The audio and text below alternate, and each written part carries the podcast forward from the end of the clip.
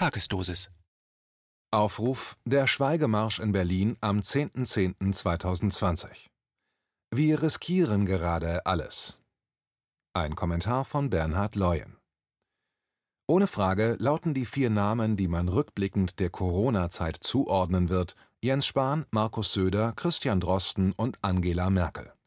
Es gab kurzzeitig noch Lothar Wieler, aber der hat anscheinend momentan seine Schuldigkeit getan, nach wochenlanger Dauerpräsenz ist er aktuell nicht mehr vonnöten. Nun verlief aktuell die Merkel-Woche. Herr Drosten bekam seine mediale Aufmerksamkeit im September. Die Kanzlerin darf aus dem Monat in den beginnenden Herbst führen. Im August kündigte sie schon an, die Zügel anziehen zu müssen.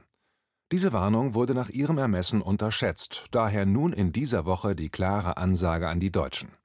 Merkel will brachial durchgreifen, wusste dpa an die Medienhäuser zu senden und brav wurde dieser Satz als RTL-Information aus einer Videokonferenz mit dem CDU-Präsidium am Montag dieser Woche kolportiert.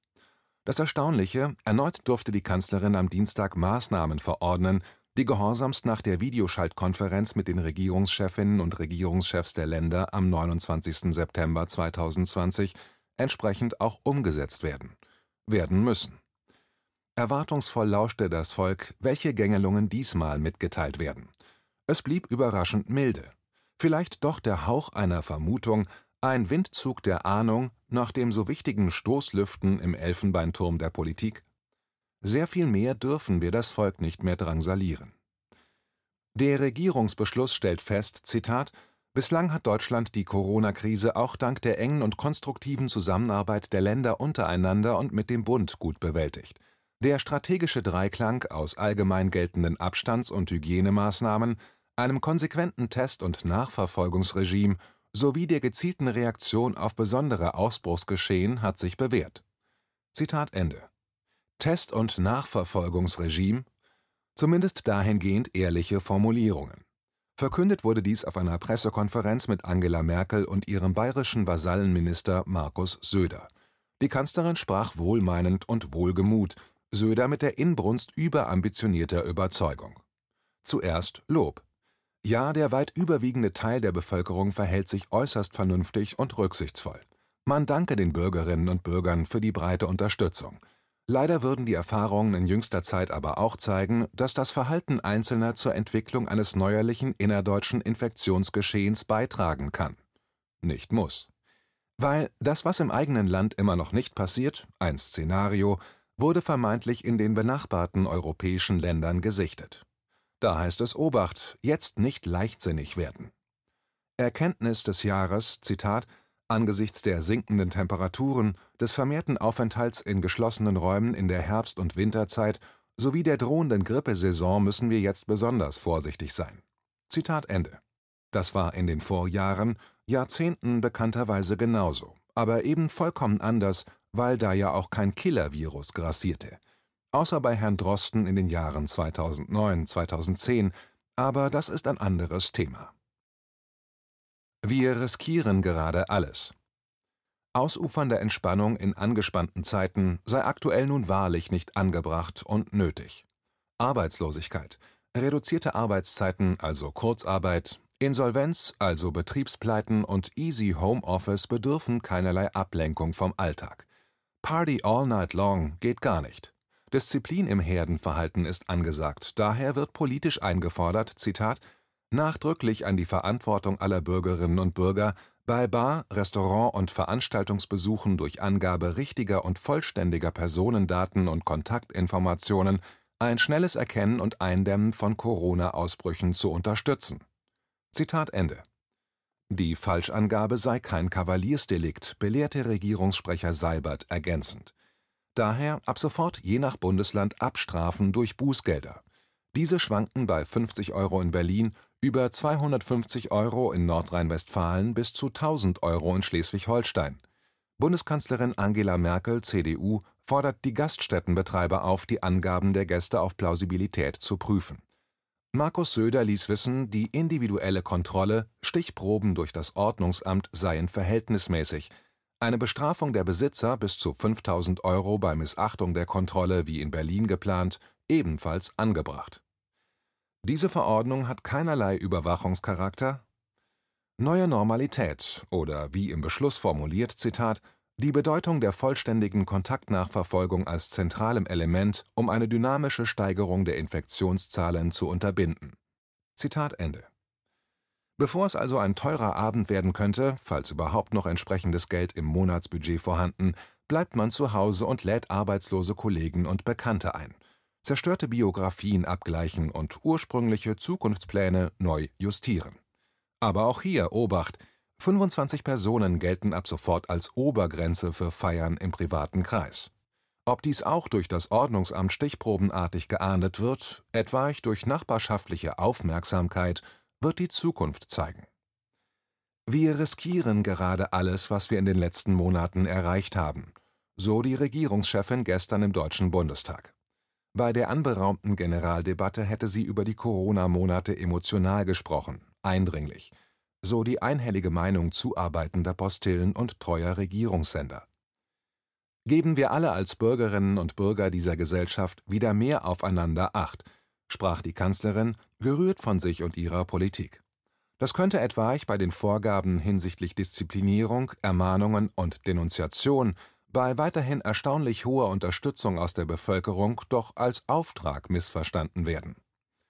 Herr Spahn wusste gestern, Zitat, Pandemiebewältigung geht nur, wenn alle mitmachen, weil das ist unsere schärfste Waffe. Zitat Ende. Das ist Wunschdenken und Drohung in einem Satz. Wenn alle mitmachen, heißt auch Freiwilligkeit. Ein individueller Umgang mit dieser Krise ist nur bedingt durchführbar. Es herrschen seit Monaten Zwangsverordnungen. Die schärfste Waffe seitens der Regierung, federführend durch Spahn, Söder, Drosten und Merkel, ist die Drohung. Mithilfe der Medien wird klar kommuniziert, wer nicht mitmacht, bekommt dies zu spüren. Bußgeldandrohungen, Freiheitsberaubung durch Zwangsquarantäne, Maskenzwang, reduzierte Arbeits- und Bildungschancen, öffentliche Diskreditierung, üble Nachrede, auch Lügen. Wenn Spahn gestern resümiert, Zitat, wir haben unter großem Verzicht und vielen Härten es bis hierhin geschafft, so vergleichsweise gut durchzukommen, Zitat Ende, dann fühlen viele Menschen nur noch Ohnmacht, ja auch Wut. Wenn Kanzlerin Merkel weiß, Zitat, ich bin sicher, das Leben, wie wir es kannten, wird zurückkehren. Die Familien werden wieder feiern, die Clubs und Theater und Fußballstadien wieder voll sein. Was für eine Freude wird das sein, Zitat Ende, herrscht bei nicht wenigen Menschen in diesem Land Sprachlosigkeit, bezugnehmend der individuellen gegenwärtigen Situation. Sprachlosigkeit Zitat in Deutschland werden sich nach Ansicht eines Experten viele Menschen mit dem neuen Coronavirus anstecken. Es werden sich wahrscheinlich 60 bis 70 Prozent infizieren, aber wir wissen nicht in welcher Zeit. Das kann durchaus zwei Jahre dauern oder sogar noch länger. Zitat Ende. Seit dieser Aussage sind sechs Monate vergangen. Im März diesen Jahres fabulierte der aktuelle Träger des Verdienstordens der Bundesrepublik Deutschland, Dr. Christian Drosten, über genannte Wahrscheinlichkeiten. Sein Zahlenspiel hätte bei knapp 83 Millionen Einwohnern 49,8 bis 58,1 Millionen Infizierte bedeutet.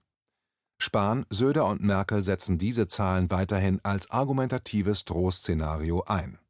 Mit dem heutigen Tag liegen wir bei beeindruckenden 290.000 sogenannten Infizierten. Frau Merkel erläuterte nun, wissenschaftlich bestätigt, für die kommenden drei Monate einen Anstieg der Infektionszahlen auf 19.200 Personen, natürlich pro Tag. Warum und durch wen? Durch die Kanzlerin. Zitat von der Pressekonferenz am Dienstag. Ich habe einfach eine Modellrechnung gemacht. Zitat Ende. Sprachlosigkeit hinsichtlich der dehnbaren Argumentationsflexibilität. Am 24. September sprach die Kanzlerin in den Teleprompter der Regierungskamera, Zitat, Unser Handeln basiert auf Forschung und Fakten, die verständlich und nachvollziehbar vermittelt werden müssen, um Desinformationen und Verschwörungstheorien und den fatalen Rückschlüssen daraus entgegenzuwirken. Pandemiebedingte Einschränkungen müssen daher gut begründet sein. Zitat Ende Sprachlosigkeit hinsichtlich der dehnbaren Argumentationsflexibilität eine Sprachlosigkeit, resultierend auch aus der Kampagne, die sich am 29.08. mit Veranstaltungsbeginn und im Anschluss dieses wundervollen Ereignisses in Berlin erneut auf medialer und politischer Ebene vollzog. Ein so wichtiger Tag für alle Anwesenden und diejenigen, die die Bilder aus der Hauptstadt so sahen, wie sie sich vermitteln mussten. Friedliebende Demokraten versammelten sich, um mit Nachdruck im Rahmen ihrer Möglichkeiten zu formulieren: Es reicht. Diese Corona-Politik schützt nicht, sie macht kaputt, zerstört, junge, alte, Menschen. Ein anderer Weg aus dieser politischen Krise muss gefunden werden. Was folgte, war eine nicht überraschende, aber in ihrer Vehemenz dann doch für viele nicht nachvollziehbare Reduzierung von Hunderttausenden Demokraten auf eine Gruppenfixierung: Rechte, Nazis, Reichsbürger. Dieses Framing ist in Millionen Köpfen in diesem Land nun mental verankert, wenn sie das Stichwort Corona-Demonstration hören oder lesen. Es ist alles gesprochen, geschrieben. Zwei sehr große und aussagekräftige Demonstrationen im August Hunderte von kleineren Versammlungen in den letzten Wochen quer durch dieses Land konnten bis dato keinerlei Wirkung auf die Politik und auch Corona-Verstehern erwirken. Ist dem so? Sind diese hysterischen, groben, manipulativen und unsachlichen Reaktionen nicht vielleicht auch ein erstes Zeichen von Unsicherheit, bröckelnder Fassade hinsichtlich einer vermeintlich betonierten Argumentationssicherheit? Wie kann man auf die Angriffe der zurückliegenden Monate reagieren? Unmittelbar im Anschluss an die Großdemonstration vom 29.08. erließ der Berliner Senat den Maskenzwang für Demonstrationen, eine eindeutig rein politisch motivierte Entscheidung. Ihr seid gegen die Alltagsmasken, gegen die Corona-Verordnungen, dann seht zu, wo ihr auf die Straße geht, aber nicht mehr in der Regierungshauptstadt. Wir, der Staat mit seinen entsprechenden Institutionen, lassen unsere Zuarbeiter wirken und liefern den geifernden Medien die benötigten Fahnen, die Personen mit T-Shirts, die Parallelaktionen zu eurer Demonstration, damit alle auf euch den Finger richten und sagen können: Seht ihr, wir wussten es. Rechte, Nazis, Reichsbürger. Klaus Kleber, Georg Restle, Olaf Sundermeier und Dunja Hayali haben das so im Fernsehen gesagt. Dann war das auch so. Sprachlosigkeit hinsichtlich der dehnbaren Argumentationsunflexibilität. Sprachlosigkeit bedeutet nicht Tatenlosigkeit. Protest ist, wenn ich sage, das und das passt mir nicht. Widerstand ist, wenn ich dafür sorge, dass das, was mir nicht passt, nicht länger geschieht. Protest ist, wenn ich sage, ich mache nicht mehr mit. Widerstand ist, wenn ich dafür sorge, dass alle anderen auch nicht mehr mitmachen. So hieß es schon 1968. Daran hat sich nichts geändert. Die politischen, also auch polizeilichen und medialen Gegenmaßnahmen zersetzender und spaltender Art hinsichtlich eines klassischen Protestzuges sind vorprogrammiert, können bei aller vorausschauender Planung nicht verhindert werden. Warum also die Sprachlosigkeit, die vermeintliche Machtlosigkeit dieser Realität nicht umkehren und daher jetzt erst recht auf die Straße gehen? Der Schweigemarsch Aufruf Berlin, 10.10.2020, Adenauerplatz, 11.59 Uhr. Der Appell der Initiatoren: keine Plakate oder Transparente, keine Wägen, keine Fahnen. Ja, diesmal mit Maske, aber schweigend. Eine konterkarikierende Manifestation. Überzeichnen durch Aktion, nebeneinander, mit Abstand und trotzdem miteinander. Nicht Flagge zeigen, den Menschen zeigen. Präsenz zeigen. Tausende, besser Zehntausende und mehr wollen wir sein bei diesem Schweigemarsch für die Demokratie. Sprachlosigkeit wird spürbar, sichtbar, lässt aufhorchen, muss von der Berliner Politik ertragen werden. Der erste und der 29.8. haben schon gezeigt und bewiesen, es gibt uns. Wir sind viele und können noch mehr werden.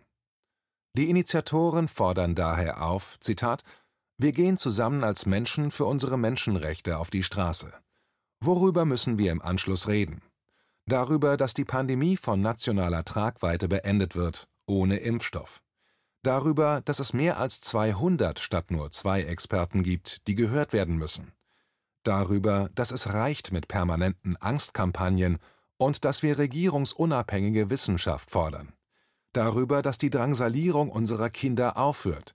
Sie brauchen Zuneigung und Verständnis statt Isolation und Abweisung darüber, dass wir als Familie nicht selbstbestimmt und verantwortungsbewusst den Umgang mit alten und kranken Angehörigen regeln können.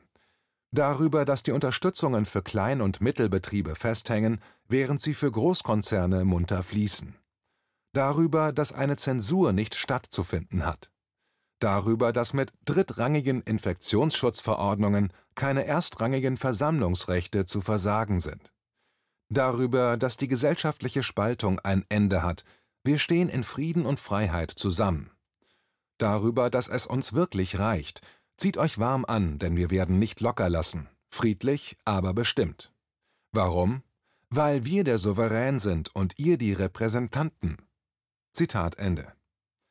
Alle Interessierten finden die notwendigen Informationen auf www.der-schweigemarsch.de und über die im Schriftartikel verlinkten Hinweise